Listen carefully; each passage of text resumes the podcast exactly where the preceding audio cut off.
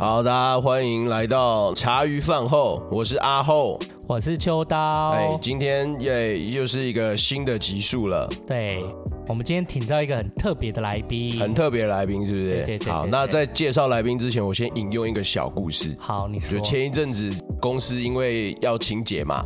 所以我们有请清洁公司来，对，你还记得这件事情吗？哦，对对对啊，对啊对啊。然后那时候我去看啊，那个清洁公司两个阿姨来的时候就很可爱，嗯，因为我原本是跟他讲说，就是公司里面是有一个主卧的跟厨房，嗯，我就是跟他们说，哎，是要清洗厨房跟主卧，嗯，可能那个他的公司是外包的嘛，包给他们，只是讲说，哎，来了之后你再跟业主确认说要清洁哪里，嗯，就他一进到公司里面。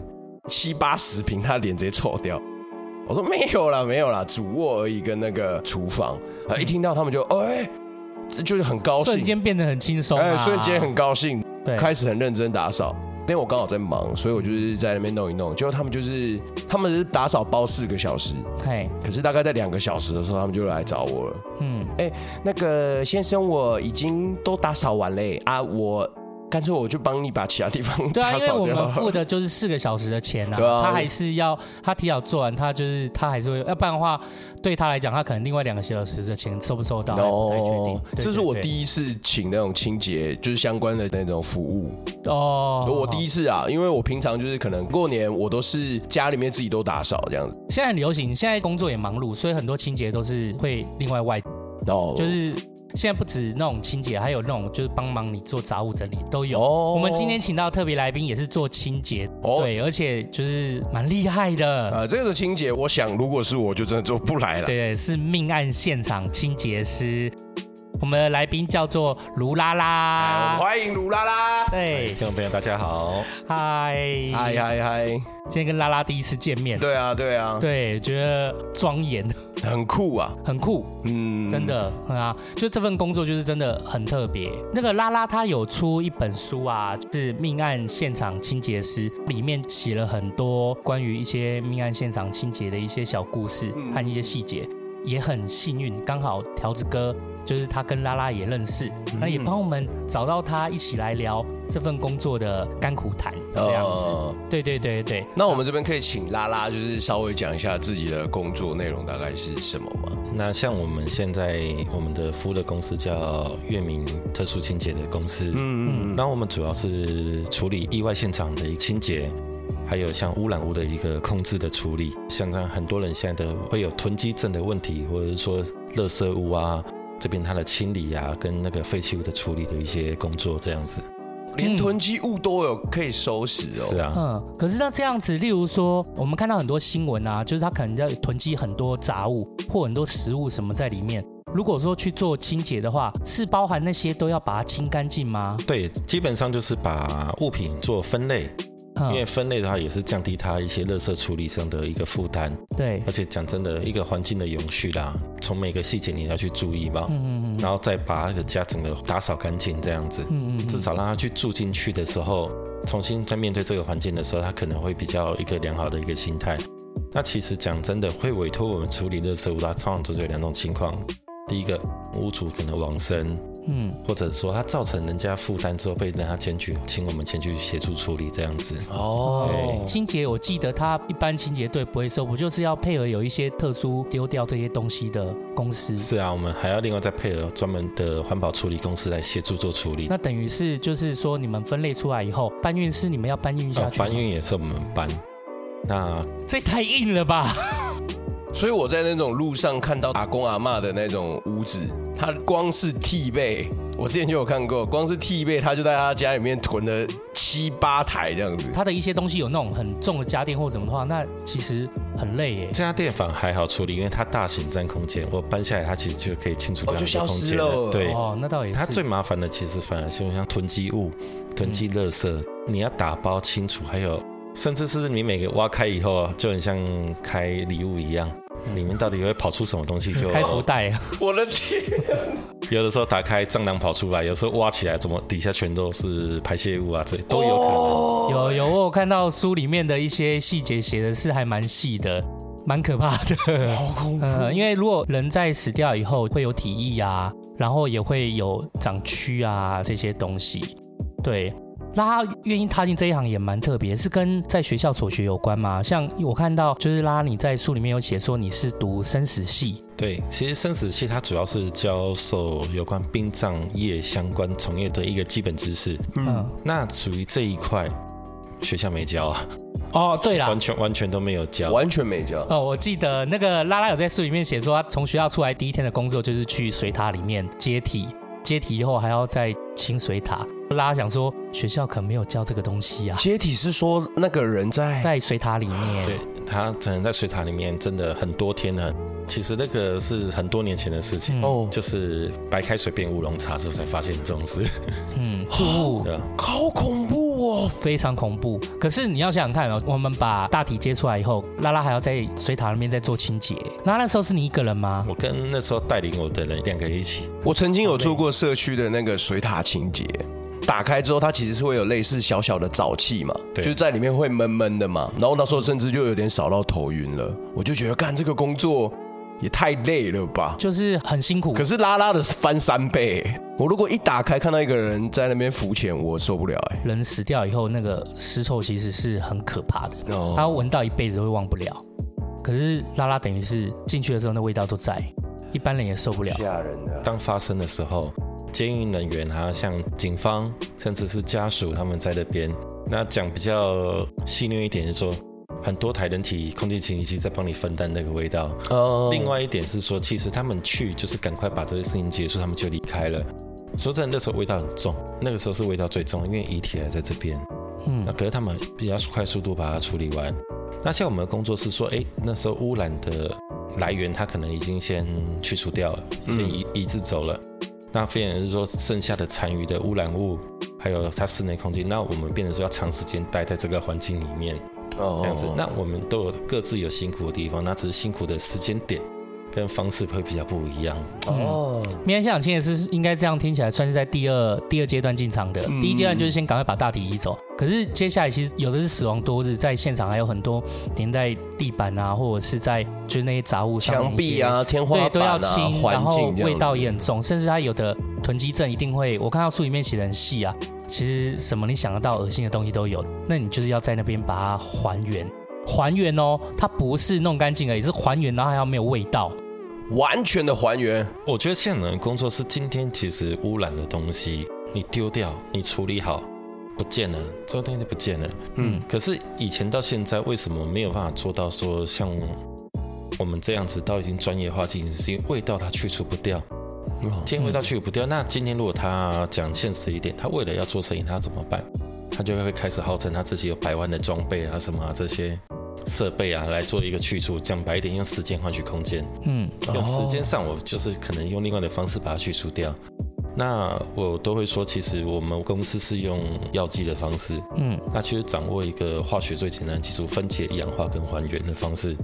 这三个就是国高中的基础程度而已。哦，对，然后把它的味道给处理完毕，然后把污染给去除掉，就这么简单而已。这个部分有一个，我看到像有些是房东，然后遇到这样状况，我看有些小故事其实蛮就蛮辛苦的。可是变成说他的继承人啊，有一些争执，这笔钱到底该谁付？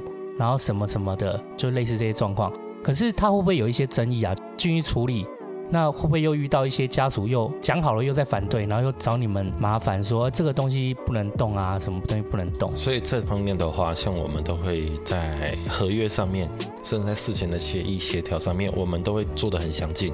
哦，把每一个可能的问题，什么双方都要去讨论。对，那这个问题当然很繁杂，看现场的状况不一定。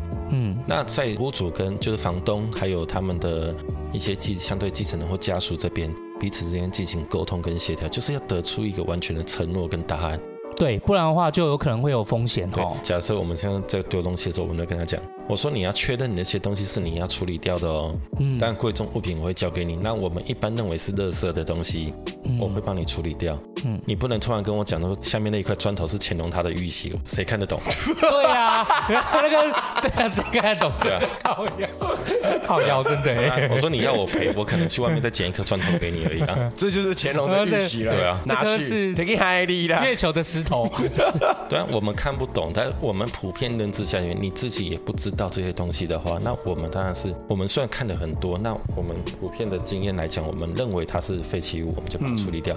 贵重物、纪念品，我们会帮你都留下来。嗯，留下来之后，麻烦您再好好的仔细去确认一下。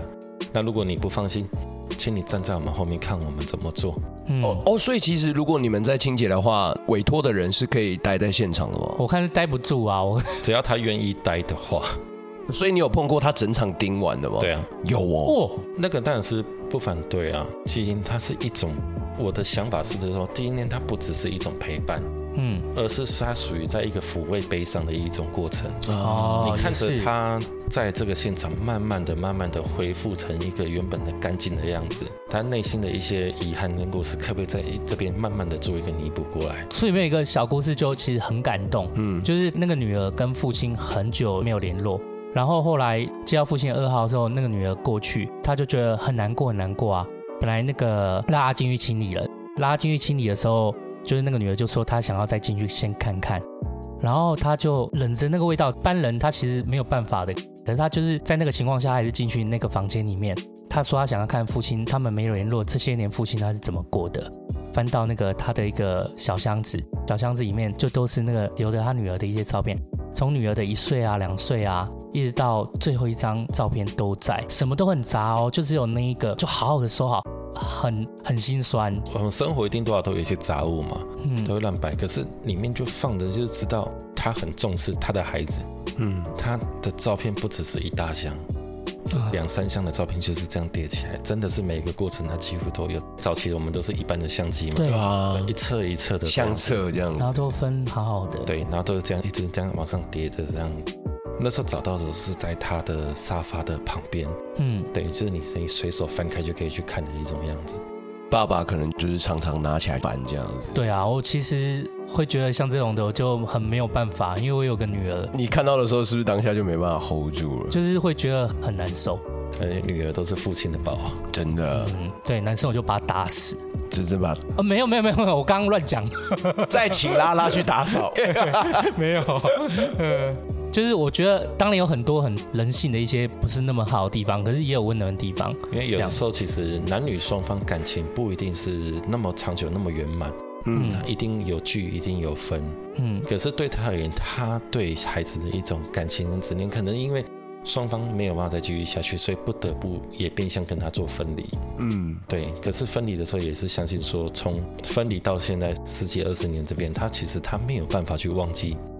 他女儿，他的女儿，他的骨肉。嗯，对，我觉得这个就很糟糕的地方。我觉得男女生感情之间的事情，很多时候小朋友都变成一个陪葬品，就很瞎，很像是父亲在对你母亲复仇，或母亲在对父亲复仇。离婚以后，王不见王，小朋友就变成一个牺牲品，他不知道该怎么办。在离婚前，甚至就会问你想要跟谁，就很糟啊，把孩子当成一个报仇的工具还是什么的。当然有一些故事就是他可能会比较是温馨的，但是有一些故事也是觉得比较遗憾的这样子。对啊，这样子工作下来，有没有哪一场工作是你最难忘的？最难忘的，其实像我在前一两年的时候有接手一个案件，嗯，他好像是一个大概年纪跟我们差不多，热爱运动，然后也参加很多活动的人，嗯，他猝死在家里很多天，他在一个透天厝，嗯，透天厝你看室内有楼梯嘛？嗯。他的血水就顺着楼梯这样慢慢慢慢的流下来，就流到了一楼。那其实污染面积大，那个对我们来讲是还好，这个现场也不会让我很震撼。可是他家人讲了一句话，让我思考很多。他说：“其实现在网络上或者新闻上看到很多人一天到晚喊着想死，嗯，一直闹自杀。可是你看那些人都活得好好的，嗯，那甚至有很多人用很多医疗手段让自己活着。”可是真的不想死的人，他可能在一瞬间，有时候一个睡梦当中，他就这样走掉了。嗯，他说生命是无常的。嗯，他不知道活着是为了什么，但是他说他只想好好的活下去，那把这家人这一份继续的活下去。其实给我的感想是，生死之间，虽然我经历的工作是看过很多死亡的现场，很多的场景跟遗体。嗯。可是有时候去取决于他死了，其实变相来讲他解脱了。嗯，那我们活着的时候，我们到底要做什么？我们要怎么样去确认我们真的活着？嗯，所以在这份工作中，你有逐渐找到一个活着是为了什么的答案吗？应该是说还在探索当中，但是我会觉得说，至少我们想把一件事给做好。嗯，我就单纯做好一件事，而且是没有人愿意去做的事情。嗯，我是觉得都走一样的道路，跟别人做一样，那我只是在一个复制而已，复制贴上。嗯，我们那时候公司刚创立的时候，跟朋友一起创立的时候，我们在想。我们走一条完全没有人敢走路，就算倒了，至少我们也爽嘛。做一个前人也完全没做过，对，至少我们试过，哎，也忠于我们自己的心意啊。嗯嗯。而且我会觉得说，我们不需要得到什么，但是我们可以学习到的很多，我们可能一这一辈子都没办法去领悟到的东西。嗯嗯嗯，有很多真的很可惜啦。还有一个也是小女生，她是因为她想说北部的工作比较多。那他就上来北部工作，他也很孝顺哦，就是也希望可以赚到很多钱养父母。可是结果没想到台北的压力这么大，后来也是在租屋的地方，因为忧郁症而。我一直以为拉拉工作可能更像是像 CSI 这样子，就那种犯罪现场。我以为处理的大多是那种刑事啊，或者是杀人的案件。可是这样子听下来，其实反而生活周遭的那种人的无常更多吗？对，嗯，其实我们讲命案现场清洁师，这个比较属于已经变得比较偏了。嗯，我们对我们来讲，应该是说这个是说意外的现场的处理人员。嗯，那。这边的话，可能就像在书籍上面，他可能会有一个让人家 focus 在这个焦点上，嗯的一个点。因为当初我那时候提说，他问我书面想怎么写，我写特等扫地工传奇可不可以？他说不行，绝对卖不掉。特等扫，其实我觉得也不错啊。你如果写成特等扫地工传奇，我可能真的会买一本。没有，他说可能要写成小说的形式，不然不会买。轻小说，对啊，也算是命案呐，就是看你怎么解读它啊。因为命案的话，我国的分类是属于他杀刑事案件。哦，这样才能叫命案，是不是？对，哦，了解了。它是属于刑事上的一个定义。OK，对，那你要把它给统合清楚。那在国外的话，它叫犯罪现场清理人员。嗯，那犯罪现场它也包含了污染啊、疑虑啊，甚至说牵扯到一些法律纠纷的话，它都算在里面。但是翻译上面来讲，它可以直接这样做使用。哦哦，其实如果说需要现场鉴定的话，是不是也都不能进去做啊？要等到真的确定这个流程完结，才能进去做清洁？是的，像这个现场，它可能会有一些司法上的疑虑。或者一些纠纷问题的所在，甚至警调会做一个封锁现场的动作，那之后遗体清运完之后再做一个鉴定啊，相关的验尸啊，笔录查询都确认没问题之后，他会把这个房子的所有权，就是说可以进去清洁，他会通知给家人说我们可以进去处理了，然后之后的话，他们再委托我们来进行后续的处理，这样子。所以有的时候可能说我们当下发生这件事，不代表我们可以立刻去做。嗯。哦，那这个要全年无休那种 stand by 的吗？对啊，我们基本上都是随时在 on call 的状态。哦，所以这个清洁现场啊，他人力大部分都是一个人吗？还是？基本上的话，我们配置大概是两到三人。OK，两到三人就可以做完一般的一个现场的那个量。嗯那当然还是要看实际大小，像我们曾经有做过，大概只有两平大的一个空间。对。然后我们也不是第一间去估价的公司。嗯。等到我们之后，我就说你们要来多少人？只有很直白，我说两个人。哦、他说为什么别人都说四个？我说四个挤两坪打麻将吗？你四个人怎么塞在两瓶里面？四个人站都站满了，怎么清洁啊？我说要拆要搬，然后很多东西要处理。你去四个人，是不是你先摆个桌子上面给人打麻将好了？我也讲得很直接。对，我说你呢，你要人多可以哦，叫林演来啊。你要几个我我拍给你啊。对啊，每个地点配套合适的人数跟工作时间的一个计算，这个才是我们应该要去做的事情。所以人力配置不一定，有的时候可能只有一个。嗯，有时候可能十多个都不一定。哦，书里面有一个是跳下来，然后分了很多块。我没想到做这个工作还要做到垂钓，然后等一下，他跳下来，所以是在工区了吗？他先撞到一个顶棚，刚好是撞到类似像管道间，然后可能有很多的 cable 线，还有那个可以架在那边。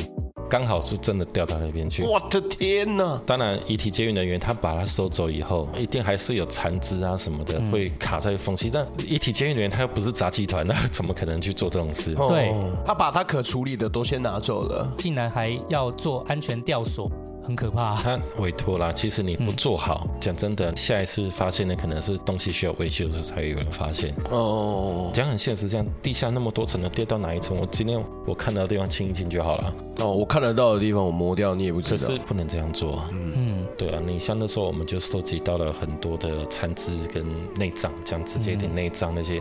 应该业界不会做这种事，就是说，我我觉得残肢也是遗体的一部分。嗯，一般人家会觉得带着冲锋枪赶快骑到殡仪馆里面送过去就好。嗯，然后我们为了送这个，我们叫一台接遗体接运车辆，就是说大师兄。嗯，他们这种车辆来，我就觉得你当初是怎么过去，那这次还不也是要这样过去？哦，对，然后我们自己掏钱没关系，可是我觉得这个是一定要做到这样子。就像前面拉拉讲的，都是给予一个尊重啦。对啊，对不对？对，而且我觉得这个就很拼信誉啦，因为。你有把这件事情做好，你可能也比较心安。然后有些比较不孝的业者，他甚至例如说他们在清现场，对不对？有些藏钱的，他可能就放进自己的口袋啦。哦，真的，真的，真的。然后可是拉拉他们这个部分，因为是累积信用来的。珠宝或什么一些钱物也是，就请他们清洁或者是继承人这样子，就原来就去交付。我会觉得是说，像我们是一个公司，嗯，我们今天在评估现场的时候，我们我们一定会报价嘛，嗯，我觉得我们公司今天部分是要赚我们要赚的这些东西，那这些其他东西是多的，那有多委托人并不知道，那我们至少可以把它这些我们说是遗物。或者是纪念品，我们可以交还给你，至少你有个纪念的东西在，甚至是补贴一下你所要花费的一些物品。嗯嗯。那不管多跟少，我觉得都是往生者留下来的一些心意，我们没有任何资格去动它。嗯。那当然，我这讲真的，可能往生者那边有一些堪用，甚至还 OK 的一些家电，嗯，甚至是家具没有受到污染、没有损坏的，嗯。那还有一些日用品，那像我们公司就是把它做清洁完毕之后，公司会跟一些单位。会做联系，我们做一个捐赠。当然捐的时候还是会跟他讲来源，对，要讲清楚，会讲 来源。那其实讲真的，以前呃摩登如来生长里面有一句话，有什么比穷还可怕啊？对，他们真的需要，那我们给他，这个也是变相的，就是说你东西丢了就是丢了。我们的立场比较清楚，物资可以一直在利用，在对啊对啊对啊，就是没有坏嘛，就不用一定要要把它丢掉，对啊，就很完整。嗯嗯。像一般来说啊，没有受到污染这些东西，很多屋主照这样来说，他也是都不留的喽，就要让它干干净净。对，他们想说，那就顺便处理掉。嗯，有的人会想要顺便处理掉，有的会觉得他会比较介意，就是说，哎，这个现场可能曾经发生这样，会会恐惧，会惧怕，这个这些都有可能。嗯，可能他是在 A 点这边走了，可是在另其他房间的一些东西他不要，那我们就会开始跟他沟通跟协调，因为你东西清运走也需要清洁车辆，报价是涵盖进去的吗？我们会帮他算在一起，OK，那也会跟他解释一台到底多少钱，我能够帮你省越多越好啊，嗯，对，那省下来部分我就觉得没必要花这些钱在这边嘛，嗯。如果家里遇到类似这样的状况的话，也会很慌。也就是说，我们真的要清洁，有的也不知道怎么来。他们到底是透过什么样的管道可以找到像拉拉你们这样子？以前的话，应该说现在大部分还是可能说意外的现场，他们也可能有礼仪公司，嗯，他会顺便做一个清洁服务的项目，嗯。那像有的礼仪公司，他们会可能处理不来，或者是说他们会认为说需要专业的人去做的时候，他们会推荐给我们，嗯，或者是说家属在网络上他会去找，说相关可能一些关键字。可能刚好会搜寻到我们公司的那个粉丝专业，然后就这样找到了我们。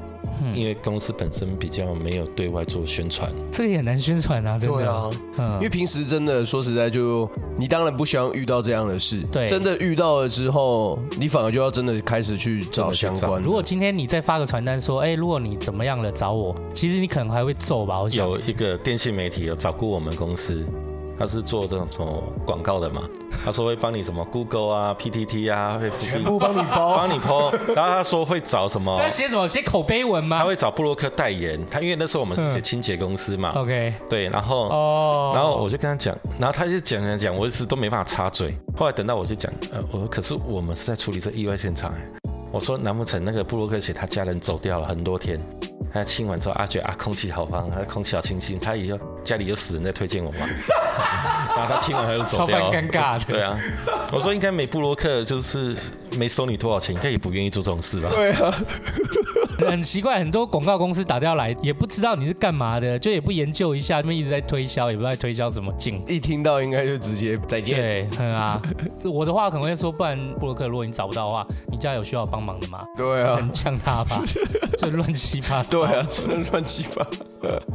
所以说，你说宣传或这些东西，我觉得没有必要。嗯，有的人他会去买关键字，我会觉得关键字又很可怕，你一不买，它又开始又消失 了。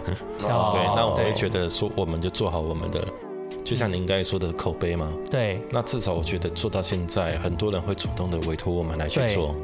我觉得这就是口碑的建立啊。那葬仪社应该也是吧？葬仪社应该里面，例如说，如果好几间公司的名单，也会知道说这些公司的优劣，哪些是比较专业或不专业的吧？像曾经有一间礼仪公司说，至少委托我们，嗯，他觉得至少是一个品牌的形象有，人家觉得你专业，所以再找一个专业的团队来，可能互相有加分的感觉。对对对对，真的是这样子啊！因为如果你今天介绍的是一个很用功的，那其实不是砸坏自己的招牌吗？对啊，我们自己的公司也是一样，不可能就是跟随便一间公司配合。正常来讲，你要我清洁，我其实都是有点懒散、很烦的。再加上这些困难的附加条件，可是拉拉抱持的一个东西就是必须让自己觉得心安理得，而且很伟大。因为书里面有写，在清理这些东西的时候，它可能地方比较小，那你是一个人，你就一个人在那个密闭的空间里面，从早打扫到晚哦，而且你还穿着防护的装备，又很热，像这样的事情就很伟大。对啊，那我想问拉拉，今天接到一个案子，大概会处理多久啊？这不一定哎。如果说以平均值来讲，一般外面的公司要处理呃四到五天左右的案件的话，嗯，我们大概六个钟头内就可以处理完啊。四到五天，所以我们很难说要做多久。我们知道当下该做什么事。哦，而且如果你现在看我这样一百多公斤的身材，这个在我们公司是平均体重来都一百多公斤。嗯，我们平均扛下来的废弃物什么的话，一个人大概都是扛到五六百公斤以上。一天之内我们可以扛的鸡，现在就是这样。你说一要做多久？什么不知道？废弃物的量不知道。我讲真的不知道。但最难的是不是味道啊？还有渗透下去的一些体液。哦，到木板下面。木板还好，主要是有一些大理石啊。啊，木板反而还好，拆掉就好了。哦，对，他把木地板拆掉吗？它可是有裂缝，它渗进去滴到楼下，怎么办？对，我们曾经有遇过一个案子，是他倒卧在卧室这边，哦，然后被发现的原因是因为他楼下刚好有个住户，他枕头的正上方滴了下来，嗯。刚好他在睡觉，感觉到了，哇！所以他就一滴一滴的感觉到之后，才发现楼上出状况了。怎么样在这两个楼层，这用最快速、最简便的方式把它给处理完？因为你越少的破坏，可以让家属后面会负担的会越少。哦，延长以前最好的方法，我磨掉、打掉、补上去，那是最快啊。但是你们家人的负担呢？嗯，负担要多少？我可以拍拍屁股走人，可是家属后面要面对的是更多的事情。嗯，对，所以还原真的是一门学问呢，真的是一个艺术，也算艺术，也算艺术。对啊，嗯，算是学问，也是艺术。说国外好像听说很成熟，国内已经晚国外至少二十年了啊，二十年呢，不是两年呢，是二十年。那比那嗯呃。呆了啊！我呆了，傻掉哎。其实像日本孤独死这些名词，像相关清洁业的话，是从那时候好像是阪神大地震过后，他们不是有做这个临时的大建处所之后，嗯，有相关的业者就会成立了。那你想阪神离现在多久？对哦，哇，是几十年的没错啦。对啊，是以日本来讲的哦哦。然后像在美国，美国早期的话没有相关的公司，它是以教会的单位，它算是公益组织的力量去协助做这件事情。可是你讲真的，可能临时哎，这位弟兄，你们空这个地方有空，我们来做这件事。哦。一窝蜂进去，跟一窝蜂把现场搞得更糟糕，退出来，人多不代表好好办事，而且你没有专业知识的时候，你像地上污染物，你踩进去再踩过来到旁边去。你可能只是把污染给加大而已哦，对，以至于到后来有专门的一个处理公司出现，嗯，对，这些都是不断的转变，嗯，那像我们以前台湾早期的，当然是以前的话，就是说以殡葬从业人员或者是相关的周边的一些殡葬说偷工啊，嗯，或一些那个帮手之类，他们来去做这些事情，嗯，然后一直慢慢说转型，其实像你们应该有看过送行者。嗯，送行者的话，他就是属于汤罐纳棺师，他在殡葬里面其中一环，要分的比较细一点。日本是分的比较细。对，那像台湾，你看台湾也慢慢的跟进，去说每一个分门别类，一个礼仪师我们有专业的司仪、专业的乡仪，甚至是说当事情发生有专业的遗体监狱人员，像大师兄这样。嗯，以前是一家公司包，现在就是要分散，真正的专业去做一件事，因为他们专门去做，所以有更好的设备、更好的器材。可是那时候我还在离殡葬业的时候，在想一件事：啊靠腰，为什么这个东西没人带清？为什么？对清洁这件事情倒是蛮容易忽略的环节嘞，嗯，因为人家会认为你一辈子遇不到几件，对啊，就像前面说的，可可是因为我常常接触到意外的案件，嗯，我常常又会发现，其实你会发现这件事很常发生，还是没有专门的人去做，嗯，变了一件事就是清洁公司很专业，他不敢做，敢做的那些人，他其实他不是专业的，哦，他们认为说东西清完漂白水泼完消毒水喷一喷，因为消毒水去小北百货买十五块钱一罐，嗯，喷完它。就 OK 了，就变成说专业人不敢做，对啊，然后那个做的人又不专业，呃，敢做的人不专业，对，敢做的人不专业。后来会觉得，那我至少我这背景出来的，那我再去学嘛，嗯、那至少我们可不可以成立一个敢做又专业的公司？对，呃，这样就是一个蛮好的可能性。嗯，对，像这样的频率啊，在台湾真的就是算很高吗？这不一定，可是你要去设想到两个数字，嗯，第一个是十大死因的第二名是心脏病。哦，对，那可能我们有看到一些名人，他可能也是这样走掉了，对，所以还会被大肆的报道。嗯，那有多少人没有被报道？没有被报道到。嗯，然后像我们的第十一名的死因是自杀，哦，那有多少人自杀是多日才被发现？哦，还有像现在讲一个比较实际一点的数字，嗯，台湾现在有四万两千多个独居老人，嗯，那这些独居老人当中有多少是可以到安养院？照护身体比较健康，甚至有一个良好生活环境。那这些人以外，他又有剩下多少人？这些都可能是潜在的一些风险在。嗯，还有像我们不管年纪大小，我们最常会发生一些室内意外，甚至产生一些状况的话，就是滑倒。嗯，因为像我们习惯就是预测是在一起，这样淋浴嘛，淋浴盆浴，他可能白天用的是你滑倒，那独居又在滑倒这一头啊。这些都有可能会成为我们需要去工作服务的对象。其实也是一个蛮严重的议题，耶，因为并不是每个人的经济能力都有办法有一个自己的窝，那他势必要租屋。书里面也是，我也是看到就是这样，也是没错。因为很多房东他其实不太愿意租给就是年纪太长的长辈，然后变成说愿意租的。通常它就是可能价格低廉，然后租的环境也并没有很好，没有很友善。其实价格不会很低廉，反而其实跟一般租屋差不多贵。OK，因为房东不愿意去承担这个风险，他当然在风险发生的时候，他以相对高的租金来去做一个承租的动作，可是却没有租到比较好的环境。对，这个部分总觉得是一个社会体制和政府体制有一个作为，好像会比较恰当。以我们这种自由经济主义的来讲。就是房东事实上还是会尽量避免掉这一块。对啊，啊，我没有用过这个角度去看这个问题，哎，嗯，因为又是一个新的角度，新的角度，而且不管是独居老人，像我们做过很多案子，都是年轻人，嗯，在家里这样子走掉，嗯，很多都是滑倒，滑倒，不是老人滑倒骨头断掉这样的，很多滑倒就头敲到什么。的，嗯，那你说其实死亡是孤独的，反正每个人就是自己死亡自己面对，对啦，那像孤独死这个立场的话，是说。你在很多天之后发生了一些公共卫生甚至气味产生之后的一个污染的状况出现，嗯，它不是没有可能会发生的。对于一个独身住的人，他如果真的有什么意外，那到底有什么机制可以像之前就吵沸沸扬扬说 Apple 就跌倒可以拨电话啊？这就是类似它的那个哦，就是那种类似 Apple 手表的那个机制，对对对。那另外一个就是说，关于有一些独居，你有时候年轻人，有些人可能不太那么担心。像我朋友啊，他要帮他家人租房子，他必须要自己出面去租给他家人租，因为他剩下一个妈妈嘛。那如果说真的要自己去租的话，房东可能会不租他，所以都是由儿女出面，然后却给长辈去住，所以这其实非常的。不友善啊，体制不是很完善。我觉得就社会住宅这一块，或者是从社会机制里面，它有一个机制，例如说他给，例如说某几个人，他愿意固定的价格出售给他，然后指定他只能租给什么，就是说他只要有一个配套，要不然的话，很多老人家很辛苦啊，没有办法租到一个很合适的地方。我之前还在研究那个，它有点像养老村那种东西。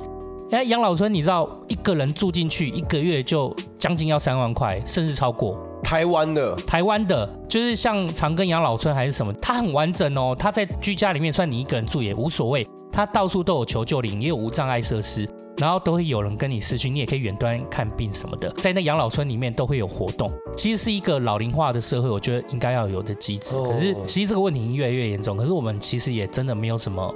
都蛮无能为力的啦。嗯，嗯，你像在日本的话，他也是针对他以后高龄化的照护的问题，所以他在你年轻的时候，他会变成说用税收的方式去为你以后养老的时候的那个费用，他先做一个预备。哦。那可是，在台湾这讲真的没有办法去设想，还没设想到这一块，甚至是说我今天跟你讲加税，你可能先宰了我吧？对，没错，你每个月要多收我一千五百块，我不宰了你来，我下次选票不投你。他一看到加钱，他就先不爽。嗯。哦。可是以后面的问题是。到底有多少人以后他负担得起？你今天说三万块，重点是三万块已经算是以现在来说，他已经是超过一个新鲜一个月的薪水了。那到底有怎么样去负担？现在又少子化，以前可能就要像以前办丧事七八个人。去平均削掉一个老人家的丧事，真的，我可以办的其实是可以花费是很够的。可是到后面来，可能你一个人就是要负担一个人的这整体的费用，养老的方面呢，嗯，一个人要负担两个，甚至可能不止，嗯自己都快养不起了，嗯，那养老怎么办？那你还有上有老下有小，那你以后要去怎么去照顾跟教养他们？没有办法的，讲真的是没有办法的，真的。然后现在会变相他说，那我请外籍的看护来，我们有遇过的案子是这样，其实。他们看护很辛苦，他们几乎是没有休息的，嗯，二十四小时这样去乱乱乱这样子，可能有一部分人他会认为说，我请人这边来，那我把照护责任就是给你，就全部转嫁给他也没有关系。对，那可能他也不住在家里，我是在外面工作，嗯，但他可能一个外籍的人，他这样不停的照顾他，没有适当的休息。那一般来讲，应该说平常每天都还有联系嘛，这是很基本的，嗯。可是有一部分的人，他真的没有去联系。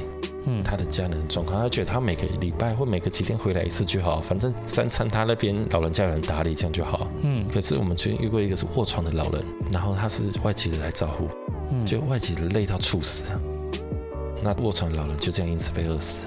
你把爹的责任外包之后，有的人他真的完全撇清了。嗯，就跟我们今天其实我们在教养小孩子哦，会觉得我给学校，我给安亲班，再给补习班。回来就不干我的事，嗯，可是就像像您有小孩也知道，真正小孩的成长发展跟教养的过程，其实在我们为人父为人母的手上，对，而不是在机构的手上。机构它只是你一个临时安置的地方而已。对，最好的方式，年长了，我们老了，还是要有我们一个老人的一个圈子，有一个相互照应，哪怕是隔壁邻居或干嘛的，都是一个很好的方式。可是就是在这个部分的琢磨，可能。就也没那么深，就算真的你想要做到这样子，目前还要花蛮高的金额，一个月三万呢。现在小朋友要付房贷都来不及啊，这边一个月付给你三万，真的啊。所以现在有人提出轻盈共居啊，啊，对，那你就是跟老人家住在一起，那你相对低一点的价格去做这个房租，可是讲真的会面临到很多问题是，我们现在科技越来越发达。你有没有想过，你回到家，如果你没有小孩，没有家庭顾，你回家第一件事冲到房间里开始拿个手机，客厅只是装饰品而已。嗯，客厅其实变相装饰，因为你现在有手机，有什么办不到啊？嗯，你可以玩。共居就变成是一个形式上，而且共居，但事实上在里面也没有所谓的往来交集。我讲的很好哎，我发现客厅真的越来越没用了。现在大家真的拿着手机躺在床上，我干嘛还要坐在？甚至我们有遇过一个案件，一个大家庭住在一起。嗯。那可能真真的是大家都在玩手机，要么就是窝在旁边看吃饭才会在一起。嗯，后来家人走了两天，然后才被发现。走两天，大家庭，他们是出去旅游吗？没没没有没有都在家。为什么？因为呃，有些地方一定会有人去串门子嘛，对不对？大家庭那种地方一定活动比较热络。嗯，突然来吃饭的时候，哎，来问候一下，哎，林爸，哎，哎，对哦，开门发现，来已经两天了，好扯哦。啊，他可能白天上班，他回家之后预设他白天，因为平常可能遇根本遇不到。我还有遇过一个案子，为什么发生？嗯，因为 foodpanda 没来，所以他发现应该出事了，家人认为出事了。啊，只有 foodpanda 才知道家人出事。应该是说他平常都叫外送，因为现在真的开火也不容易啦。对，你真的开火很难，要么买回去，要么叫外送。后来就是发生这件事，是家人说奇怪，为什么这几天外送的车都没有来？怪怪的，打开门发现。那扯吗？但是真的发生了。它不像以前我们的那个农村农业社会，彼此凝聚力也是很强的。嗯，我觉得这几年科技的越来越发达，反而造就人跟人的距离越来越就越来越疏离。人的疏离感，你真的用电话去好好打过，跟你的家人朋友好好讲过电话，是多久以前的事？嗯，还好我平常都有打给妈的习惯。那你也很孝顺啊，你还记得提醒我薪水记得给你。没错没错，还好我爸妈就是每天会传长辈图来骚扰我 们。对，莲花长辈图变成一个判断频率的一个标准。各位早安，看到哎活着好结束。对啊，你你敢跟你妈说，哎，那妈你死了怎么办？那我们要讨论一下你死以后要怎么办吗？但是如果是我小孩跟我谈，我 OK 啦。我家里面是真的有先谈过了。哎呦，因为爸在十七岁那年就去世了。那你会有一天就回去跟你妈讲说，就是你你你想跟你妈谈一下你老板死以后的状况吗？应该不会吧？我会举举藤举国欢腾。没，你为什么要结巴？你想你想你想下毒是不是？太没礼貌了。哎。其实哦，我觉得我发现你今天好像有比较愤慨一点，是什么样的情绪让你不开心？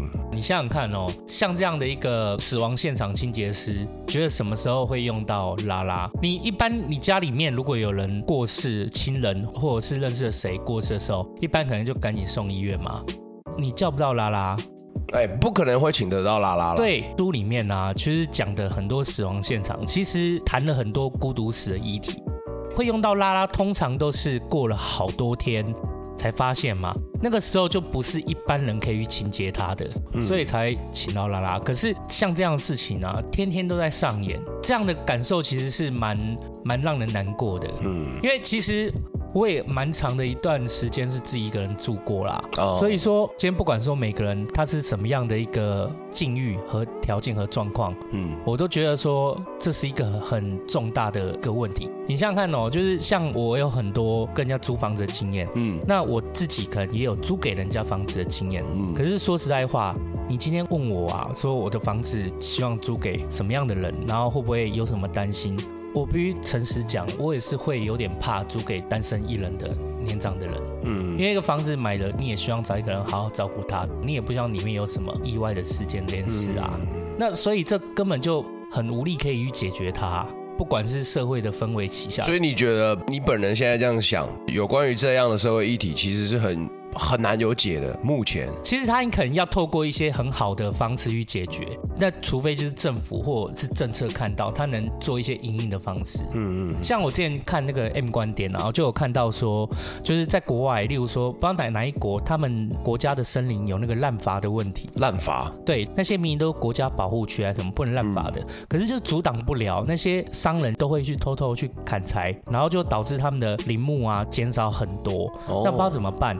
但最后呢，他们就采取一个做法，就是政府干脆把这些几百公顷这些林木直接出租标出去给那个商人经营啊？真的哦？对，你知道吗？标出给商人经营以后，几乎没有什么滥伐问题了，而且保护了森林。因为公开标售给这些商人以后，他们会制定一些规范啊，然后这些商人啊，他们标到这些林地以后啊。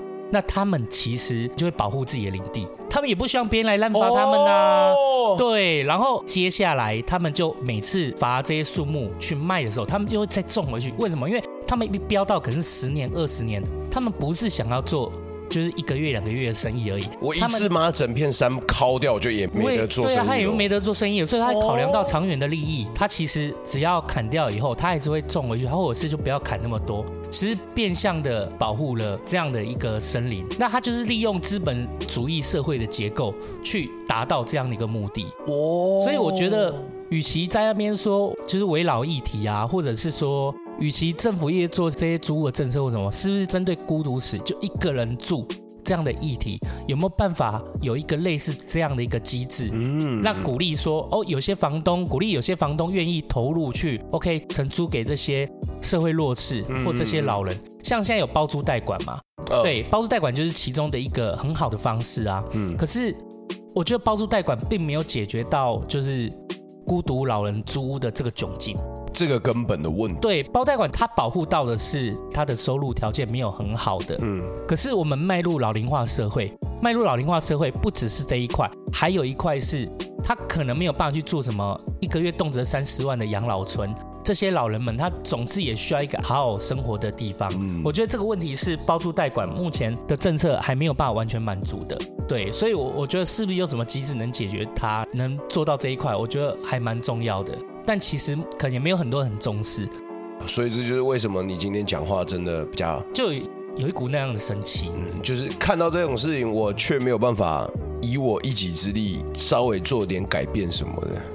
有时候常常会这样，那种无力感。对，我还算蛮幸运的啦，我从小到大就是我蛮有自己就解决问题的能力，嗯，而且我也蛮觉得说一路上遇到什么问题，我都能一关一关的过，一关一关的闯，很努力的去解决它。可是针对这样的一个事情，真的是就是无能为力。好了，不过没关系，就也就是因为这样子，我们才发现了问题的所在。对对啊，所以大家就是还有更有努力的空间，直到哪一天我们把这个问题解决了。我们就可以往下一个阶段继续迈进。到那时候，我就相信大家都会越来越好的时候，就是某些问题已经逐渐被改变了。嗯，对啊，我相信台湾现在其实也有很多议题是领先大家很多的啊，比方说那个同志。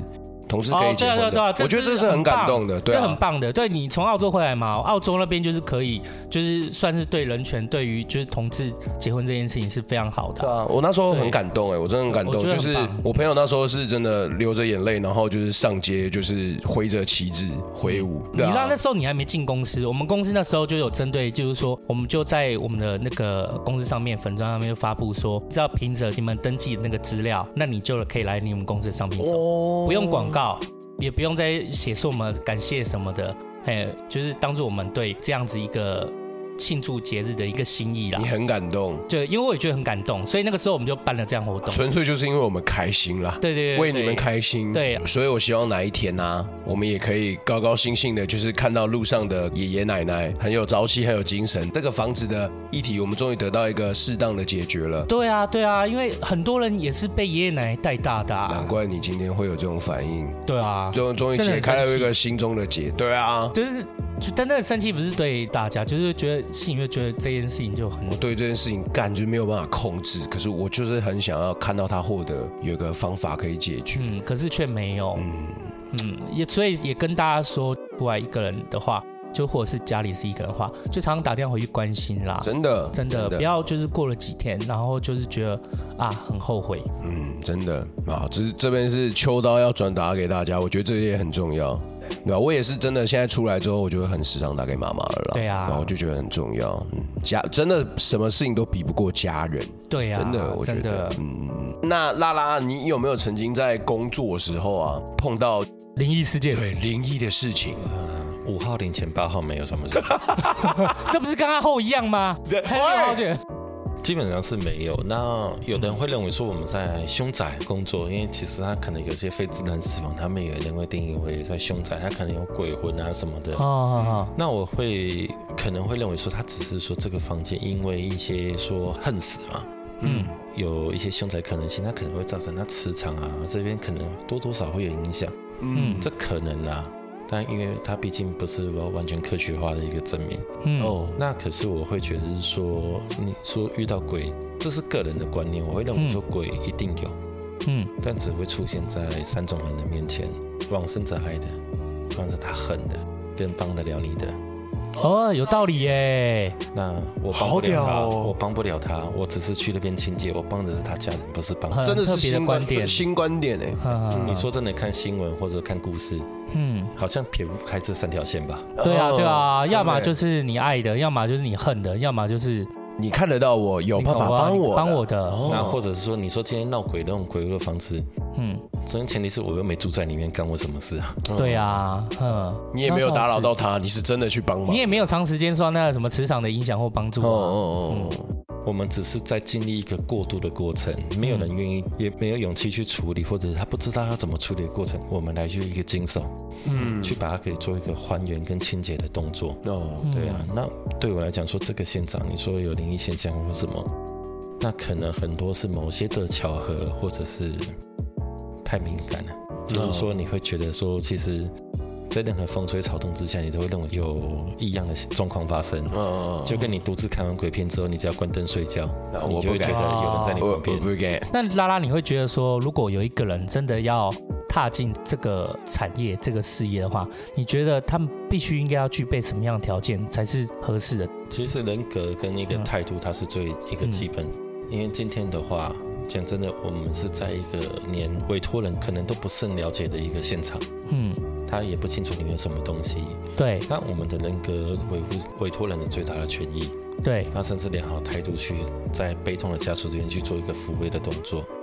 另外的话，其实重点就是说，你的心要去够细，去发掘每一个他可能存在的一些问题在哪边。嗯，你就像我们可能在工作的时候，会从每一件的物品、衣物什么，我们都会去搜寻、搜索。那应该是说，在这个过程中，我们希望可以找到一些东西可以归还给家人。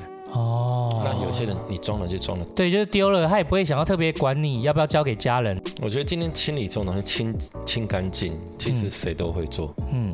你甚至味道可能有的没有那么介意什么，那个其实都可以处理。嗯，可是重点是你有没有办法维护到委托人一个最大的利益的原则？嗯，这个才是最需要的。嗯，真的超敬佩的。对，因为非常重要。就刚刚拉拉前面不是有说吗？其他人要花四五天，我六小时就可以解决完。可是我其实是其他人在做，可能一包一包包起来就丢。有些他要花那么长的时间哦，也是故意要。弄一个很很可怕的价格也有可能哦，用时间去换那个，那是可能，因为毕竟你出动的能力，它就是一个成本。那我们公司为什么？其实讲白一点，会有的时候可能被一些人会认为说，我们价格报的可能不符合叫市场行情。我们会认为说，我们花多少时间、人力跟污染的程度、困难度，这个才是我们觉得应该要报多少费用。嗯，而不是说我拿时间跟你耗。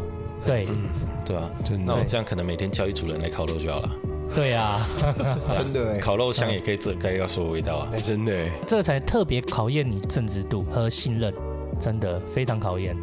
对一个资讯不平衡啦，就我我知道的，你未必知道。我有拉拉电话，我等我要记录，就是如果我有什么万一的话，就麻烦请找拉拉，真的不是问题。对，谢谢拉拉，谢谢。今天就是学习到很多，而且我觉得在前面聊到的东西啊，嗯、反而让我探讨到的更多我们必须注意到的事情。那没有看到的角度你也看到了，嗯，真的很酷，谢谢，真的很酷，谢谢拉拉，辛苦拉拉了。希望以后啊，你能更就是也也不对。像这种祝福也不太对，就是希望你能一切平安，对啊、然后都一切都很好，这样子，不能就是对，不能有一些祝福不能乱说。像我们的一个想法是，我们希望是说，台湾这个社会，嗯，我也希望说，有一天台湾其实是不需要我们的存在，嗯、不应该有这个产业，那这个产业是一个过渡时期，嗯，当我们社会福利健全化，或者说一个照护体系没有建立的时候，它是一个阵痛时期，需要我们的存在。嗯，当今天做的够完善，变成说过度死亡、意外死亡，它是偶发个案的时候，它就不需要我们了。嗯，我们应该是朝这方面去努力的。每个时期有每个时期它的无奈，对，每个时期有每个时期它的限制，所以就变成说，呃，要有赖大家想办法啊。我觉得感谢拉拉，我真的觉得超酷的，跟我心里想的那个清洁师真的截然不同。但是我心里就是有一个更深的了解了。嗯，他背负了非常大的责任，而且还要就是善尽抚慰的工作，我觉得这一点是真的很重要。辛苦了，真的辛苦了。嗯，谢谢拉拉今天来陪我们录音，真的谢谢拉拉。对，希望以后可以就是常常聊天。对啊，有机会我们再约着其他人再一起去吃快炒。对，吃快炒，我请客。哎，谢谢老板，谢谢老板。好好，谢谢拉拉，谢谢拉拉，谢谢各位听众。好，谢谢，我是阿厚，我是秋刀，我是拉拉。好，谢谢，拜拜。